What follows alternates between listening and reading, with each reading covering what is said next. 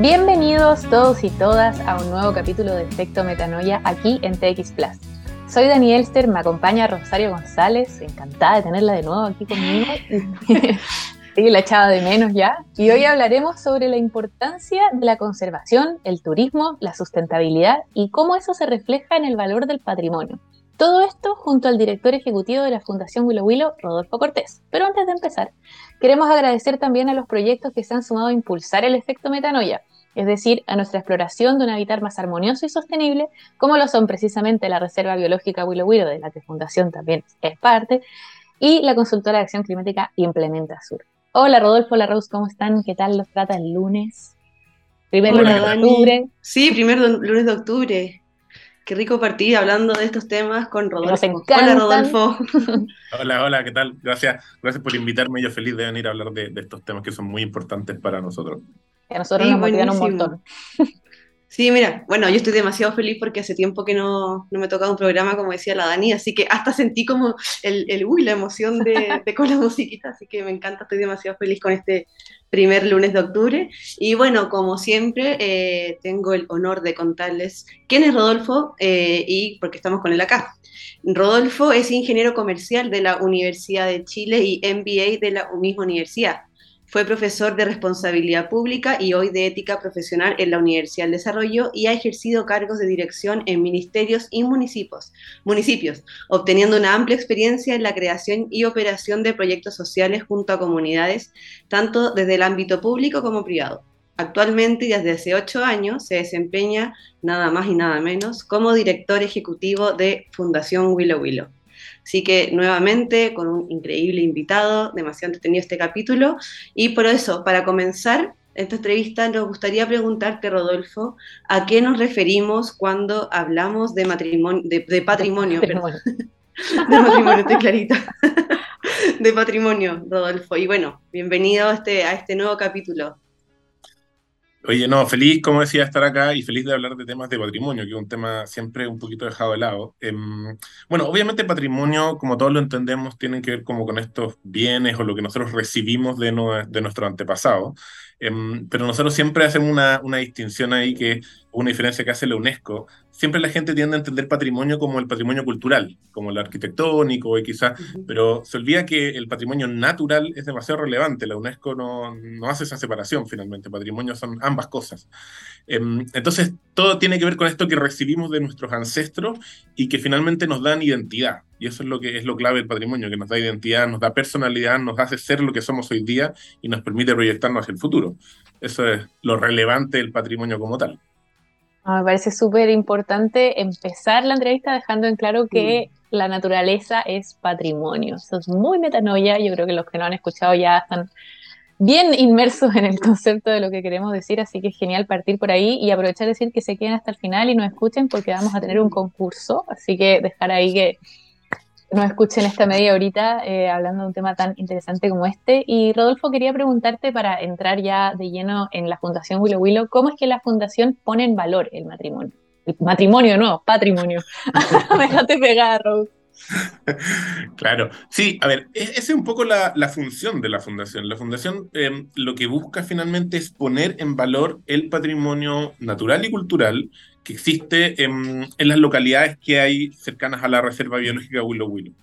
Es decir, lo que hace es poder mostrar, difundir, em, que se aprecie finalmente ese, ese, estos bienes o estos eh, valores que tenemos tanto a nivel natural, del bosque increíble que tiene la reserva, que es un bosque nativo de 100.000 hectáreas, su fauna y su flora, pero también a nivel cultural, eh, donde hay comunidades mapuches, donde hay em, eh, historias de con los capuchinos, donde hay inmigrantes que llegaron a vivir a la zona y todo se ve inmerso en esta localidad. Entonces un poco la, la fundación lo que hace es buscar la manera de ponerlo en valor, de resaltarlo, de mostrarlo y de así que la gente pueda conocer ese patrimonio que es clave y así lo pueda conservar. Nosotros tenemos una frase que es em, que hay que conocer para valorar y valorar para conservar. Entonces, finalmente lo que nos toca hacer es mostrar esto para que la gente se dé cuenta de la importancia que tiene y una vez que la gente entiende eso, va a querer conservarlo, va a querer cuidarlo, va a querer protegerlo. Esa es un poquito la pega que nos toca hacer desde la puesta en valor del patrimonio. No, me encanta. Podríamos decir perfectamente que es una labor metanoia también, porque lo hemos mencionado desde otro lado, quizás desde este de reconocernos naturaleza para realmente poder cuidar tu entorno. Entonces resuena mucho lo que nos estás contando. Y en metanoia también somos bien específicos con el lenguaje. Queremos hacernos cargo de ese relato y para eso es importante contar con buena información. Entonces quería preguntarte a ti cómo podrías definir el concepto de conservación. Uy, no, me sé la definición así de la RAE, digamos. No importa, la tuya. Pero em, tiene que ver finalmente con proteger, con cuidar. Em, y la conservación sí tiene una, un, un, elemento clave que la diferencia de la preservación, y eso es súper importante. La preservación lo que hace finalmente es cerrar un espacio y tratar de que eso se preserve tal como está. Pero la verdad es que eso, eh, cuando uno trabaja en temas medioambientales, se da cuenta que no, no tiene mucho futuro, porque igual entra alguien y se salta la reja, entra un animal foráneo, una vaca, por ejemplo, y daña o infecta de alguna manera, o entra alguien y corta un árbol. Entonces se va deteriorando, quizá de manera más lenta al preservarlo, pero se va deteriorando igual. En cambio, la conservación entiende al hombre como un ente activo, como un ente que participa de ese proceso de conservación, que lo puede visitar, que lo puede recorrer con un sendero, pero que tiene un rol protector de conservación y de restauración, que es súper importante hoy día, em, eh, en las medidas de conservación. Eh, la otro día conversaba con una ONG argentina y me decían algo que tiene muy cierto, que es que nosotros tendemos a creer que los parques nacionales o los lugares que hoy día están conservados están prístinos, y la verdad es que no, ya están dañados. Ya, no, ya no son el equilibrio como eran. Entonces, hoy día la labor de la conservación ya no se puede quedar solo en cerrar un lugar y esperar que así esté protegido, sino que tiene que hacer acciones de restauración, de volver a ese equilibrio ecosistémico que existió en un inicio. La regeneración. Importante que hablabais del equilibrio y también de, cómo nosotros, eh, los seres humanos, aprendemos a integrarnos, más que solamente ser como espectadores. Ahí vamos a a, indagar después en esos temas, pero eh, me gustó mucho esto, Rodolfo, que dijiste de la, de la frase que tienen ustedes, si la puedes repetir, porque creo quiero eh, engancharme de eso para hacer la pregunta, pero me gustaría saber cuál es, cuál dirías tú que es el rol del turismo en su relación con la conservación. El turismo es súper importante, es súper importante. Yo esta frase no es que sea nuestra, nosotros la ocupamos, pero no... No, no, pero encuentro que es, muy clara para entender lo que estamos hablando. Sí, pues, conocer para valorar y valorar para conservar. Em, y efectivamente el turismo ahí es súper clave. El turismo, nosotros hablamos de un turismo como una herramienta de conservación. La gente tiende a mirar el turismo eh, como algo contrario a la conservación, como que la visitación va a dañar de alguna manera. Si tú lo haces bien y lo haces obviamente a través de una mirada de un turismo sustentable, el turismo es una herramienta de conservación. ¿Por qué? Porque cuando tú le quieres explicar a una persona que tiene que proteger la fauna, que no tiene que botar la basura, que tiene que reciclar, eh, la gente no, no siempre entiende por qué tiene que hacerlo. Más que nada termina haciéndolo como una especie de ley, que es como deber ser nomás. Pero eso no, eso no motiva a las personas. Lo que motiva a las personas tiene que ver con el corazón, finalmente, con la conexión con esa naturaleza. Y el turismo logra eso, tiene ese objetivo que te permite conectar, volver a conectarte quizá con, esa naturaleza de la que siempre como humano hemos sido parte, volver a conectarte con ese bosque del cual somos parte. Y además en esa conexión que genera el turismo, eh, te permite conocer cosas, te permite conocer distintas flora, fauna que quizá no ves en las ciudades, te permite reconocer el patrimonio finalmente, que es lo que estamos hablando, que tu país o que otros países tienen. Y en la medida que el turismo mueve estos, estos, estos turistas que van, estos visitantes, lo reconocen, lo valoran, le parece importante, se convierten en embajadores y protectores de ese lugar. Eh, y a nosotros nos pasa, la mayoría de la gente que visita Willow Willow no creo que nadie quiera que el lugar desaparezca, todos quieren protegerlo, cuidarlo. De ahí hay muchos socios que se hacen de la fundación buscando ayudarnos a proteger ese espacio. Entonces el turismo hoy día es nuestra herramienta de mostrar la importancia de este patrimonio, cómo cuidarlo y protegerlo y crear estos embajadores para que cada vez seamos más los que buscamos proteger el medio ambiente. Y ahí también que me gusta mucho cómo lo ha hecho Willow Willow en el sentido de que tiene muy presente lo que es el generar una emoción, generar un recuerdo. Eh, como una también como esta herramienta del turismo para poder eh, educar y así obviamente como tú dices valorar y conservar. Así que eh, destaco siempre destaco eso que tiene Willow Willow cómo ha usado la, creatividad pero al servicio de, de, la educación y también de la conservación mira incluso yo te diría un poco más que eso porque a, veces la típica pregunta que, nosotros, nos hacen es, oye, ¿y cómo se les ocurrió o, cuál es el atractivo que crearon como para atraer, para atraer más turistas? Y yo les digo, es todo lo contrario. Lo que pasa es que siempre, sobre todo en Chile, tendemos a buscar como algo nuevo, distinto, que no exista y que eso va a atraer al turista. Y la verdad es que eso cualquiera lo puede construir o lo puede armar.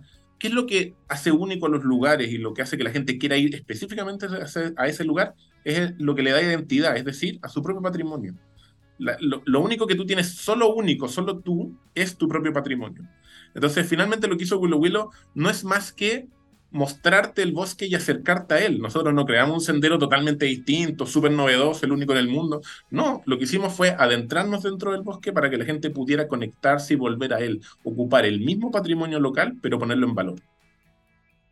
Y ahí eh, quería preguntarte, ya un poco lo mencionabas, pero más en específico, ¿cómo la integración de esto, del turismo y la conservación, puede promover la sustentabilidad en sí? ¿Cómo es ese turismo sostenible, sustentable? ¿no? Bueno, hay una pata que, me, no, no, no, le hemos conversado, pero que es la de las más relevantes también en este proceso, que tiene que ver con las comunidades, con, con la integración de esas comunidades. Las comunidades son súper relevantes porque tú no puedes hacer una conservación solo, en el sentido de que ah, van a venir visitantes y yo voy a proteger esto y todos los que están alrededor no participan de este proceso, sino todo lo contrario, tienen que ser entes que conviven con eso y que quieren y te ayudan a protegerlo, todas las comunidades aledañas. Y ahí el turismo es donde juega el favor de la sustentabilidad porque el turismo tiene una gran ventaja y por eso es una gran herramienta de conservación. Y es que eh, todos pueden participar de él. La persona que tiene un minimarket, la persona que tiene un transfer, el, guía, eh, el que se hace una cabaña. Eh, todos esos personajes pueden participar del turismo y se desarrollan en conjunto con el turismo y por lo tanto van a promover y cuidar ese espacio, ese patrimonio natural y cultural que es lo que les te está trayendo el turismo. Entonces, la sustentabilidad finalmente pasa por ese equilibrio, ese equilibrio entre la protección y la conservación eh, del medio ambiente, de la, del patrimonio cultural también, por las comunidades como un ente partícipe y activo y a través de esta actividad económica, que es el turismo sustentable, em, que permiten equilibrar todo esto. Ahora, a mí me dicen, ah, y esta es la fórmula y aquí llegas, y la verdad es que la sustentabilidad para mí es un camino. No sé si llega un, proceso. tú dices, listo, estamos perfectos, sino que todos los días tienes que empezar a pensar cómo equilibras estos tres, tres puntos. Total, y tú encuentras como que en qué punto, si pudiéramos definir, está la fundación o la reserva en cuanto a esa armonía entre los tres aspectos. Está bastante avanzada, les falta más. ¿Ves las potenciales de cómo seguir avanzando? Nosotros siempre tenemos desafíos, o sea, por eso digo, para nosotros decir, ah, estamos listos, llegamos, mm, jamás. Siempre hay que avanzar, pero obviamente ya tenemos un camino recorrido. Eh, la reserva tiene más de 20 años, em, la fundación más o menos como 16. Em, entonces, finalmente, tenemos un camino recorrido en ese proceso de sustentabilidad. ¿Y qué es lo que hacemos? Es que, y eso yo diría que es la receta, si me lo tuvieras que preguntar, cuando tú tienes que armar un proyecto, tienes que pensar siempre que toque estos tres pilares, que son estos tres pilares de la reserva. Turismo, conservación eh, y comunidad. Entonces, cada proyecto que se arma tiene que tocar esos tres puntos. Entonces pasan cosas como, por ejemplo, eh, viene alguien externo y dice, oye, ¿sabéis que yo quiero hacer una carrera deportiva? Y tú le dices, ya, perfecto, hagamos una carrera deportiva, pero cuidado con los senderos, no en cualquier sendero y no de cualquier forma, sino que cuidemos los espacios y definamos los que son de conservación y los que no. ¿Y cómo participa la comunidad de esto? Entonces, por ejemplo, nosotros invitamos a los niños que hacen bicicleta que participen de la actividad deportiva conectando comunidades, conectando el turismo como tal, obviamente, y protegiendo los lugares. Entonces, cada proyecto tiene que pensarse con esos tres pilares. Nosotros tenemos un, proyecto que es muy bonito, que es el de las artesanas, que es de los más antiguos, em, y que yo lo cuento siempre porque es un ciclo bien, bien conectado, digamos. Nosotros em, tenemos en la fundación, la presidenta de la fundación, creó un concepto que son los seres mágicos. Los seres mágicos viene una mezcla de, em, eh, de las historias de duendes y hadas que existían en la localidad, pero también en el ver que en el bosque existen distintas eh, especies, distintas eh, em, em, vidas, digamos, con distintas características. Entonces, en un bosque uno puede encontrar un copihue, puede encontrar un tipo de hongo, puede encontrar un notofago, un árbol, puede encontrar un animal, y cada uno tiene características distintas.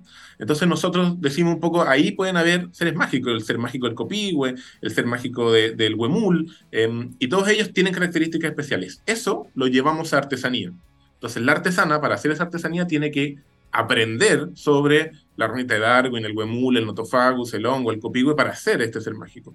Y una vez que lo vende, se convierte en una súper embajadora porque lo vende con todo ese contenido educando a la persona de las características de esa especie, de la importancia que tiene, y por lo tanto genera su ingreso económico eh, desde la mirada de la sustentabilidad. O sea, ellas son las primeras defensoras de la flora y la fauna, van a buscar pequeñas ramitas que antes se consideraban basura en el bosque para crear su propia artesanía.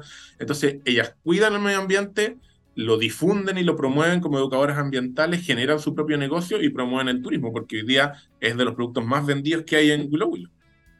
Ese ciclo me parece un ejemplo perfecto también de los ciclos naturales, ¿no? Cómo está todo conectado. Nosotros acá hablamos de la inspiración en la naturaleza, de la biomímesis y cómo eso también se puede ver reflejado en estos proyectos. Y quiero también destacar lo que tú nombrabas de los tres pilares, en que lo hemos tocado en otros, tanto en eh, eventos de metanoia como en la radio, de cuál es la visión que nosotros tenemos de sustentabilidad, precisamente considerando esos tres impactos que serían al final ambiental, económico y social, ¿no? Tú lo decías con turismo, conservación y comunidad, pero eh, va a lo mismo, en las tres P en inglés como People, Planet, Profit, también es dentro de, de esa misma función y cómo eso realmente, al, que un proyecto tenga en su core, en su estrategia eh, fundamental, el equilibrio de esos tres pilares, realmente empuja ese desarrollo sostenible, porque si no, si es cuando ese, ese departamento aparte, en como, ahí están los de sustentabilidad súper bonitos haciendo sus cositas en el bosque, eh, no es realmente esa sostenible. Me parece muy, muy importante destacar eso que, que nos contabas ahora y de cómo realmente eso genera más naturaleza, ¿no? O sea, poder preservar, conservar y regenerarla de cierta manera al crear esos embajadores, me parece realmente increíble. Sí, absolutamente. Y, mm, un tema que quería aprovecho de mencionar, porque este tema de generar naturaleza em, o de producir incluso naturaleza, em, yo soy comercial, ingeniero comercial, entonces em, a veces la gente cree que como que yo me cambié de carrera. La verdad es que no, para Yo juraría que eres biólogo. Sí, no, para nada, para nada. Yo hago la pega de un ingeniero comercial, me toca la administración eh, finalmente de una fundación como tal, obviamente, pero ese, esa es mi labor, digamos. La diferencia está en que, claro, tú tienes que hacer esa labor desde la mirada de la sustentabilidad y la sustentabilidad incluye la economía, no, son, no, es un ente separado y afuera. Y si tú quieres promover la conservación, no tienes que llevarla como un peso, finalmente, como un, un peso para el Estado o un peso para las personas que alguien tiene que cargar sino por el contrario, puede ser un modelo de desarrollo futuro, de generación incluso de ingresos hacia las comunidades y hacia el lugar que se está conservando. Em, y ese camino se puede hacer. No digo que es fácil, pero se puede hacer y es el que tenemos que trabajar como, como planeta, porque todos tenemos que entender que tenemos que desarrollarnos económicamente, pero también proteger el medio ambiente en ese proceso.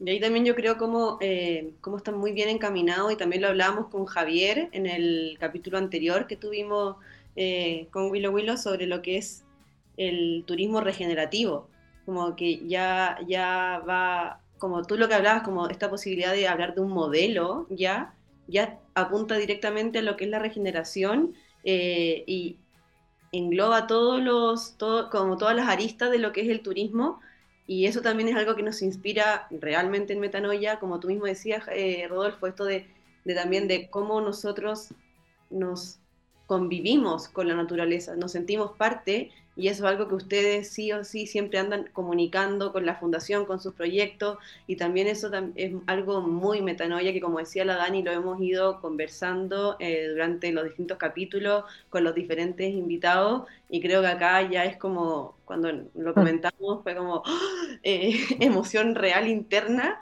cuando sabemos que efectivamente hay otras organizaciones como ustedes que estamos súper alineadas y, y, promovemos esa, esa visión. Entonces, frente a, ese contexto, por así decirlo, me encantaría saber de cómo podemos aprender a convivir con la naturaleza y no solo vivir en la naturaleza. Sí, es súper importante y, creo que tiene que ver con quizá la conversación inicial, finalmente, con el reconocimiento del patrimonio. Em, las personas tienden a creer que la naturaleza es esta cosa que está como lejos, que es como esta reserva o este parque nacional donde está pero el cerro que tienen alrededor o incluso las plazas que tienen alrededor son naturaleza que tú tienes que proteger y promover. Em, ¿Y qué es lo que tiende a pasar? Por ejemplo, arman una plaza y la llenan de cemento, cosa que a mí me parece muy mm. raro. Rarísimo. y le ponen además flora externa que gasta muchísima agua, que es súper poco sustentable, en vez de una promoción de la, de la misma flora existente en el lugar, del reconocimiento de lo que te rodea como naturaleza. Entonces, cuando tú entiendes que finalmente estás inmerso en esa naturaleza y que tienes que, eh, eh, que la puedes disfrutar, y en ese disfrute también vas, quieres protegerla, como lo acabo de decir un poco, no desde la mirada de mi obligación es protegerla, sino yo quiero seguir viendo esto, quiero que mis hijos puedan recorrer un cerro, puedan recorrer una montaña, me toca protegerla finalmente porque lo quiero, porque lo aprecio, porque lo valoro.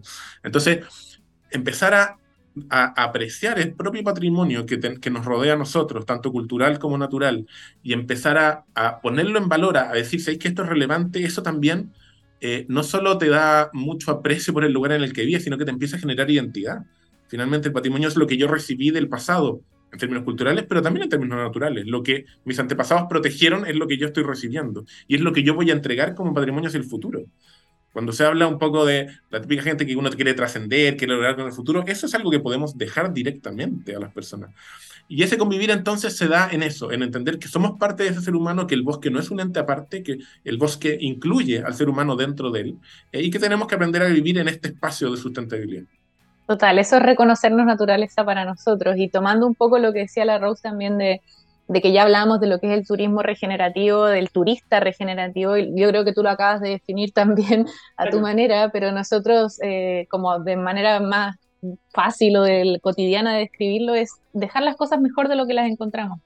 Esa es la regeneración, como no solamente no hacerle daño, ¿no? No solamente no talar ese árbol, sino cómo podemos realmente hacer algo más, o sea, quizás plantar uno extra o promover que vengan más abejas o lo mismo con la comunidad, ¿no? O sea, cómo podemos que, no, que la comunidad no sea que esté solo bien, sino aumentar su bienestar, ¿no? Generar aún más. Así que eso a mí me encanta y ya nos contabas tú del, del proyecto con las mujeres que lo encuentro precioso este ciclo, pero también quizás si en un pocos minutos nos pudieras contar de otros proyectos que tiene la fundación, porque para nosotros que ya estamos un poco más metidas y hemos conversado contigo en otras ocasiones, entendemos más la fundación, pero a los que nos están escuchando quizás queda muy grande, ¿no? Fundación Willow Willow, nuestra reserva enorme, y ahora escuchan las mujeres, seres del bosque, patrimonio, pero y turismo, entonces no sé, un par de ejemplos quizás de todas estas áreas en cómo se mezcla todo lo que venimos hablando. Sí, mira, por el lado comunitario, para después irme a, a los más power también, nosotros trabajamos, además de las artesanas, trabajamos con agricultores locales, que lo que hacemos es promover una agricultura eh, ya no solo autosustentado para ellos, sino genera un desarrollo económico y ellos les venden, por ejemplo, a los hoteles. Entonces ahí generamos un ingreso súper potente, además de disminuir las huellas de carbono. Eh, tenemos una escuela deportiva de líderes del bosque, se llama, que son niños que lo hacemos conectarse con su naturaleza desde el deporte. Tenemos operativos de salud, temas culturales, orquestas con violines. La idea siempre es promover el pensamiento crítico, eh, el abrirse y el conectarse con esa naturaleza. Pero obviamente no nos podemos quedar ahí, porque lo importante es, como dije yo, recuperar y restaurar los bosques y la, el ecosistema que había inicialmente. Willow Willow viene de una época forestal, por lo tanto, obviamente que tiene ciertos daños, pese a, que todavía es un bosque, bastante prístino. Y nosotros lo que hemos hecho es volver a, hacer esta recuperación ecológica y ahí tenemos un proyecto que es el proyecto Huemules. Em, los Huemules existieron en la zona hasta finales de los 80, se extinguieron por razones del hombre. Eh, nosotros trajimos un centro de reproducción, los reprodujimos, el 2016 los reintroducimos y ya el 2020 tuvimos la primera cría nacida después de 30 años de, de, que no habían en la zona nacido ninguno, o sea, no habían nacido en vía silvestre. Em, y eso lo estamos conectando con el guanaco, ahora estamos armando un proyecto Puma, la idea es volver a que este ecosistema vuelva a recuperar. Y una cosa muy potente, y es que el tema de Huemules siempre eh, se creyó que no iba a funcionar. Siempre nos dijeron durante todo el camino, esto no va a funcionar, no va a funcionar, no va a funcionar. No Muy a funcionar. El, centro, de reproducción no iba a funcionar, funcionó. La reintroducción no iba a funcionar, funcionó. El nacimiento no iba a funcionar, funcionó. Eh, y hoy día incluso ya estamos hablando con eh, organizaciones argentinas que están empezando a replicar el proyecto de Huemules en, en Argentina, lo que no es importante porque porque nuestro objetivo final, al final del día, nosotros escribimos un libro sobre la metodología, porque yo digo, por favor, copiennos, copiennos todo lo que puedan, eh, porque lo que tenemos que lograr es volver a hacer que el Huemul vuelva a los Andes, finalmente, vuelva a, habitar a los Andes a lo largo de toda la cordillera. Así que eso es así, muy en cortito, algunos de los proyectos que tenemos. Y tienen investigación también, ¿no? También tenemos, tenemos investigación, mucha investigación. Nosotros creemos que Willow Willow es un laboratorio natural que, mm, que permite levantarlo. Y tal como yo decía, para poner en valor el patrimonio, tú lo tienes que hacer de información fidedigna, no te puedes poner a inventar como eso cuando uno va a veces unos tours que te inventan que aquí se sentó no sé qué. No, Bastantes mitos. Nosotros eso todo lo hacemos con investigación. Aquí las cosas tienen que ser reales, concretas, investigadas. Y así, por ejemplo, hemos descubierto eh, que en Huilo tenemos la mayor diversidad de lechos de Chile continental. Eh, solo en Juan Fernández existen más, más helechos. Eh, y una cuestión súper potente, porque no es algo que uno esperaría, pero, pero están muy ahí. Y la gracia es que todas esas investigaciones, para que, para que no queden en un paper muy bonito, que nadie lee finalmente en una universidad, lo hemos convertido en libros que tratemos de acercar, que son libros más científicos, con más información, pero que son leíbles por cualquier persona. ¿Ya? que te permite, por ejemplo, ir recorriendo el lugar y conocer y reconocer al helecho eh, y saber cuál es el que estás viendo. Eh, etcétera. Y desde ahí un poco hemos creado una variedad de productos em, tratando de poner en valor el bosque, em, desde tazones hasta libros, em, naipes, lo que sea, juegos didácticos infantiles para niños. Naipes. Tenemos el Curruf, que es un juego de salón que habla sobre la cadena alimenticia, solo con fauna nativa. Es un tema muy potente porque otra de las áreas que trabajamos es el tema de educación ambiental. Porque lo que nos dimos cuenta es que los colegios te dicen, sí, perfecto, yo quiero tratar, pero ¿qué material ocupo? No tengo material de fauna nativa, tengo material del león, la jirafa y el elefante, pero del cóndor, del pudú. Entonces ahí hemos creado libros, hemos creado juegos infantiles, de manera de acercar siempre esta conexión con la naturaleza de todas las formas posibles. ¿eh? Esa es nuestra pega. Oye, Rodolfo, dijiste, dijiste palabras claves para adelantarnos eh, lo que viene ahora. Por un lado, bueno, mencionaste todo esto de los tazones, los naipes, eh, el juego. Los juegos. Cuéntanos un poquito dónde podemos encontrar esto y después les, contamos qué viene y por qué es la sorpresa que tenemos hoy en este programa. Muy bien, Sí, bueno, la fundación, como buena fundación, siempre estamos eh, con necesidades de dinero y en base a eso mismo nosotros tenemos una autogeneración de ingresos a través de tiendas, de tiendas de estos productos. Eh, y, y, que cumplen la función más que, más que en realidad financiera de poder difundir el bosque, como dije, de contarlo. Em, y ahí creamos la tienda del bosque, que es una página web, y también las tiendas que están en la reserva, tiendadelbosque.cl, donde tenemos todos estos productos publicados, así que pueden entrar. Además, estamos en Cyber Day, así que pueden entrar a aprovechar los descuentos este lunes, martes y miércoles, eh, para conocer los productos, para conocer los libros, para ver todo lo que tenemos. Em, eso es, no sé si les dejo a ustedes la sorpresa. Sí, bueno, hay cosas maravillosas en la página, la estábamos viendo, también la cuenta de Instagram. Y em, con este, con este fin de también de, educar eh, y promover lo que es la conservación y el cuidado del patrimonio, quisimos hacer un concurso con la Fundación Willow Willow, con TX Plus, con la tienda del Bosque y Metanoia, donde tienen que responder en las redes sociales, va a salir la publicación. Eh, en arroba efecto metanoia, para que no ah. se confunda. Sí, gracias. ¿Cómo valoran nuestro patrimonio? Eh, vamos a hacer un concurso que va a durar una semana. El martes 11 de octubre vamos a, dar el nombre del ganador del libro de Helechos, que justamente comentaba eh, Rodolfo. Así que los invitamos a todos y a todas a participar. Eh, este libro fue actualizado en una segunda edición en el año 2017, donde se encontraron más de 44 especies al interior de la Reserva Biológica Willow Willow convirtiéndola en el lugar de mayor diversidad de helechos en Chile continental. Así que eh, este libro es una joya. es eh, tremendo, de verdad que los helechos son prehistóricos, cuentan una historia increíble, o sea, de verdad lo que se puedes ver todo el paso del tiempo y alucinar con el ver los patrones, el, como el proporción áurea que tienen cada uno, a mí me mata y el libro de verdad es una joya de tener, así que espero que la gente se motive a, concursar también esto, a contarnos un poquito en el programa cómo, cómo ustedes, los que nos están escuchando, consideran que pueden cuidar también y valorar, poner en valor nuestro patrimonio en Chile. Ahí Rodolfo daba las ideas de quizás hay juegos que tienen que considerar nuestra fauna, ¿no? Y quizás qué otras ideas pueden surgir para eh, poner en valor y quizás si hay una idea muy muy buena podemos contactarlo incluso con la fundación, ¿o no, Rodolfo? De todas maneras, de todas maneras. ¿eh? Aquí hay que ser creativo, como dijeron ustedes, hay que ser creativo y buscar la manera de poner en valor el patrimonio. Sí, así que también hay muy poquitos libros de lechos, entonces esto de la verdad que es, como dijimos antes, una joya, así que los dejamos invitadísimos, invitadísimas a participar en este concurso por las redes directamente de Efecto Metanoia y bueno, ahí van a estar todas las indicaciones del, concurso. Así que ya está. Eh, Muchas gracias, Rodolfo. Esto de verdad, a mí siempre lo digo, se me hace tan corto como que, sobre todo este es un tema que a la Rose y a mí nos mata.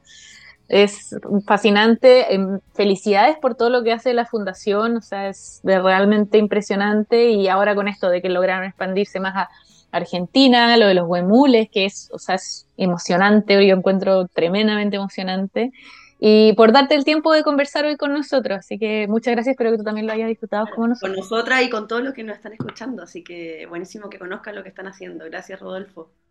Sí, no, muchas gracias a ustedes. Yo feliz de estar acá y feliz de hablar de estos temas. Em, es una pega de todo, así que todo lo que sirva y eh, programas como el de ustedes que permiten difundir, contar y hablar de sustentabilidad siempre son muy bienvenidos. Así que muchas gracias. Oye, y decir también, efectivamente, el hecho un gran, gran libro, así que, eh, porque es de, es de, los libros que más, más siempre nos piden, y por eso lo pusimos aquí en el concurso. Muy, muy buen libro. Yo lo he tenido en mis manos, así que recomiendo totalmente eh, concursar, vale la pena. Así que le agradezco, gracias Rose, gracias Rodolfo, gracias Gabriel en los controles como siempre. Nosotros nos empezamos a despedir que tengan un buen inicio de semana, un buen inicio de octubre. Yo parto mis 35 mañana, así que deseenme mañana buenos deseos para el resto del año. Y nos vemos pronto, los dejamos con la canción de Antidote de San Vincent. Chao a todos, nos vemos. Gracias.